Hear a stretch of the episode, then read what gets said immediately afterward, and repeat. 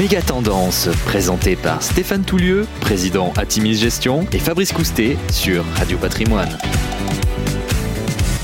Bonjour à tous et bienvenue. On se retrouve pour Méga Tendance avec Stéphane Toulieu. Bonjour Stéphane. Bonjour Fabrice. Le président d'Atimis Gestion. Euh, Stéphane, on a déjà fait une première partie euh, de votre compte rendu des conférences que vous avez suivies à New York et à Nashville. On a parlé contexte politique, intelligence artificielle.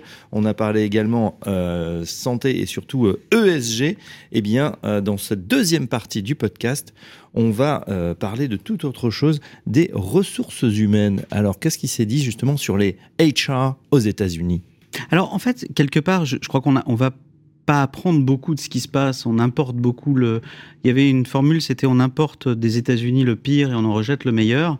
Donc c'est toujours intéressant de voir ce qui se passe aux États-Unis de peur d'en importer le pire. Mais la réalité, c'est que les entreprises américaines sont perturbées par le par le côté euh, télétravail et le retour au travail. Hein. Euh, certaines banques d'investissement ont sifflé la fin de partie. On dit tout le monde au bureau, on arrête le télétravail. En revanche, j'ai assisté à un atelier avec euh, sur une étude qui a été faite sur plus de 2000 femmes qui euh, offrent des conclusions très instructives sur le devenir en fait du travail.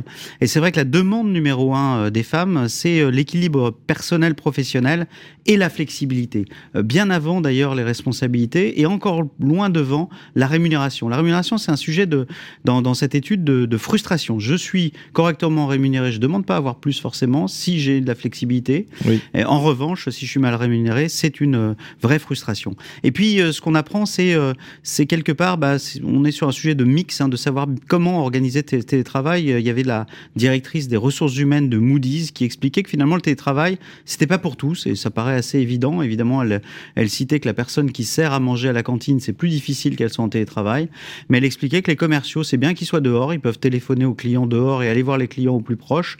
En revanche, les analystes chez Moody's bah, doivent être au bureau pour pouvoir échanger. Et on comprend bien finalement ce télétravail qui a été généralisé à tout le monde et qui était un peu devenu un droit quelque part, bien il faut arranger, organiser pour assurer une flexibilité. Euh, ce télétravail pour tous, pas pour tous, au contraire, en le faisant fonction par fonction. Oui, effectivement. Euh, puis on, sentait bien que c'était des mouvements pendulaires avec euh, des. Voilà, on est allé très loin euh, dans un full télétravail. Aujourd'hui, voilà, comme vous l'avez dit, certains sifflent la, fin de la récré. les jeunes Z dans tout ça, la, génération Z, elle en est où? Alors, j'ai assisté à un, un, atelier absolument fascinant sur les comportements digitaux des jeunes Z. Et en fait, je vais vous dire la conclusion, c'est que les grandes marques sont à la remorque des jeunes Z. C'est-à-dire qu'il y a zéro anticipation. Il apparaît tout d'un coup TikTok, qui est massivement adopté et qui vient de nulle part. Donc on va faire de la publicité sur TikTok.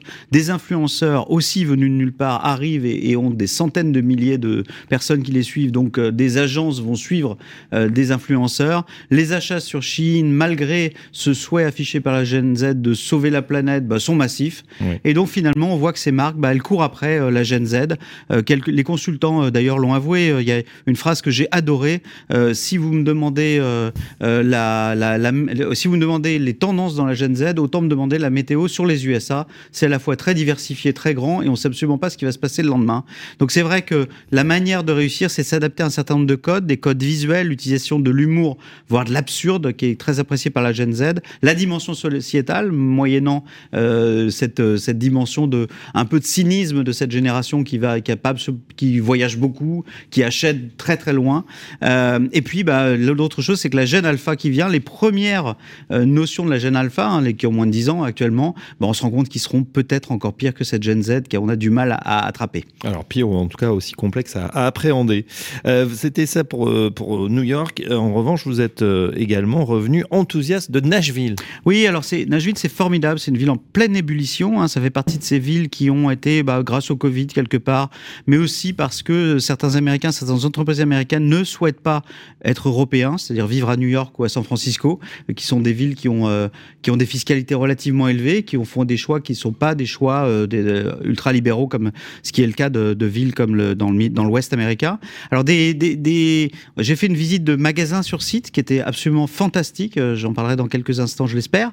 C'était organisé grâce à nos amis de Kepler Piper Sandler. J'ai croisé Louis de Montalembert de Pléiade, qui a son rond de serviette chez Radio Patrimoine. C'est un moment de publicité pour Radio Patrimoine. Donc, chez, chez Radio Patrimoine passent des explorateurs de la gestion, en tout cas, des gens qui vont loin chercher les meilleures idées. C'est un exercice particulièrement utile pour le fonds Atimis Millennial, qui est géré par Atimis Gestion, qui investit dans la conso et la tech principalement.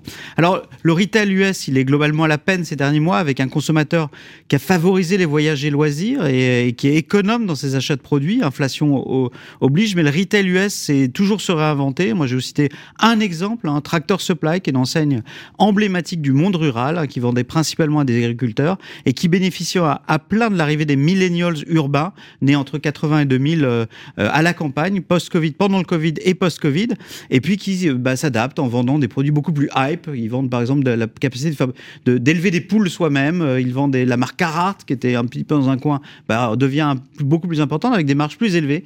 Et donc s'adapte, monte en gamme, entre guillemets, pour une, sans abandonner le monde rural, pour s'adapter à cette nouvelle population. Et puis un deuxième exemple, c'est Bootbard.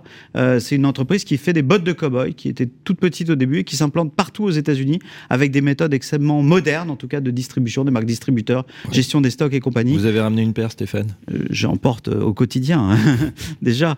Euh, et puis, bah, les entreprises présentées à Nashville sont des mid-cap à forte croissance, principalement tech consommation. Des concepts de restaurants se réinventent. Sujet intéressant, c'est que les Américains ont beaucoup regardé chez eux des émissions de cuisine, donc ils montent en gamme dans la qualité de ce qu'ils vont consommer.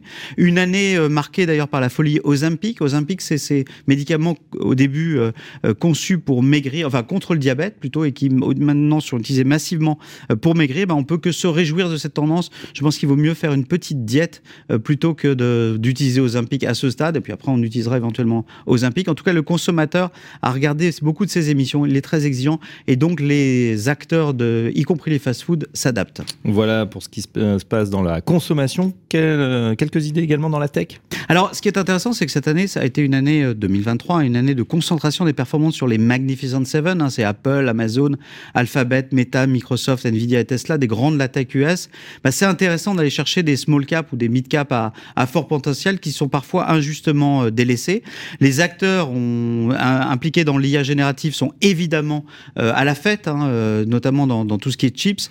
Les équipements de data center bah, ont un seul problème, c'est de pouvoir livrer ce qui leur est commandé. Ça, c'est des soucis de riches. Euh, et puis les spécialistes de la sécurité sont extrêmement heureux, hein, les chiffres sont extrêmement alléchants. Euh, donc la pause dans la révolution cloud qu'on a cru connaître l'année dernière quand les grandes tech licenciaient, elle n'aura pas duré très très longtemps. On est reparti euh, grâce à ce catalyseur de, catalyseur de l'intelligence artificielle générative. Et puis les acteurs positionnés sur la digitalisation de l'appareil industriel, hein, l'IRA, ce grand plan d'investissement américain qui a, d'ailleurs des, des, des, vertus ou des éléments protectionnistes, eh bien ces acteurs de l'équipement et de la logistique sont aussi à la fête. C'est vrai que cette traction est au rendez-vous. Alors moi, ça me plaît beaucoup parce qu'on a un fonds qui s'appelle Atimis Industrie 4.0 et donc il y a deux nouveaux acteurs, enfin des acteurs qui parfois sont anciens dans l'IoT, dans l'internet des objets, par exemple, de la connectivité, qui ont qui enregistrent beaucoup de commandes. Et puis moi, il y a un mois point, j'ai pu écouter euh, un de mes chouchous. Alors cette année, ça marche moins bien, mais ça a très très bien fonctionné. C'est Deere, un des patrons de l'innovation de Deere. John Deere. John Deere, oui, les tracteurs John Deere. Euh, les tracteurs John Deere ont un gros avantage, c'est qu'ils s'adaptent sur l'intelligence artificielle. Deux exemples, des semeuses automatiques où l'agriculteur ne va même plus conduire la semeuse. Et puis encore mieux, j'ai trouvé de façon très spectaculaire une démonstration d'un système qui permet d'envoyer, de détecter les mauvaises herbes et ah de n'envoyer des produits que sur les mauvaises herbes. Gros avantage, on économise deux tiers des produits phytosanitaires en moins, donc économie budgétaire non négligeable et évidemment énorme impact favorable sur l'environnement. C'est pas du spray and pray, on, on envoie du spray qu'aux endroits nécessaires. Ouais, bah ça c'est super. Bon, en synthèse, euh, Stéphane Toulieu, qu'est-ce qu'on peut euh, retenir justement des, discours des différents euh, managers que vous avez pu croiser? Eh bien, à un moment où les marchés sont euh, incroyablement pessimistes, euh, hausse des taux oblige. Hein, actuellement, euh, le quasi seul indicateur, c'est ce que va dire la Fed et à quelle sauce on va être mangé à la prochaine réunion quelque part. Eh bien, il y a un ton général qui est de retour à la normale. Hein. Il y a une résorption de la crise logistique. Souvenez-vous, il y a un an, on attendait les biens qu'on avait commandés, qui étaient dans un port à Los Angeles au large. la désinflation a été enclenchée Euh, dans plein de domaines. Euh, les consommateurs ont, eu un comportement euh, très volatile. On a acheté plein de produits quand on est chez, soi et après on a acheté des valises et on voyageait et les, enseignes ont eu du mal à suivre. Mais ce consommateur, il reste résilient et on doit rentrer dans une ère de, retour à la normale. Et ça, c'est extrêmement favorable. En gros, les, les, belles entreprises de qualité qui ont de la croissance devant elles et pas trop de dettes, donc qui vont pas trop souffrir de la hausse des taux, ont un beau devenir devant elles, selon moi. Et puis, surtout, bah, il y a beaucoup de nouvelles idées de société incroyablement dynamique. L'Amérique bah, reste un, vivier exceptionnel pour l'entrepreneuriat et l'innovation. Donc il y a énormément de choix à avoir pour ceux qui vont les chercher euh, aux États-Unis. Pour euh, citer Henri Matisse, il y a des fleurs partout pour qui veut bien les voir. Exactement. Merci Stéphane. Stéphane Toulieu, le président d'Atimis Gestion à l'ouest, donc du nouveau. On l'a compris. Et un grand merci pour cette carte postale. Je le rappelle en deux épisodes. Donc n'hésitez pas à écouter ces deux podcasts. Retour de New York et Nashville, les différentes conférences. Merci Stéphane. Et à très bientôt pour un nouveau numéro de Méga Tendance. Méga Tendance, présenté par Stéphane Toulieu, président Atimis Gestion, et Fabrice Coustet sur Radio Patrimoine.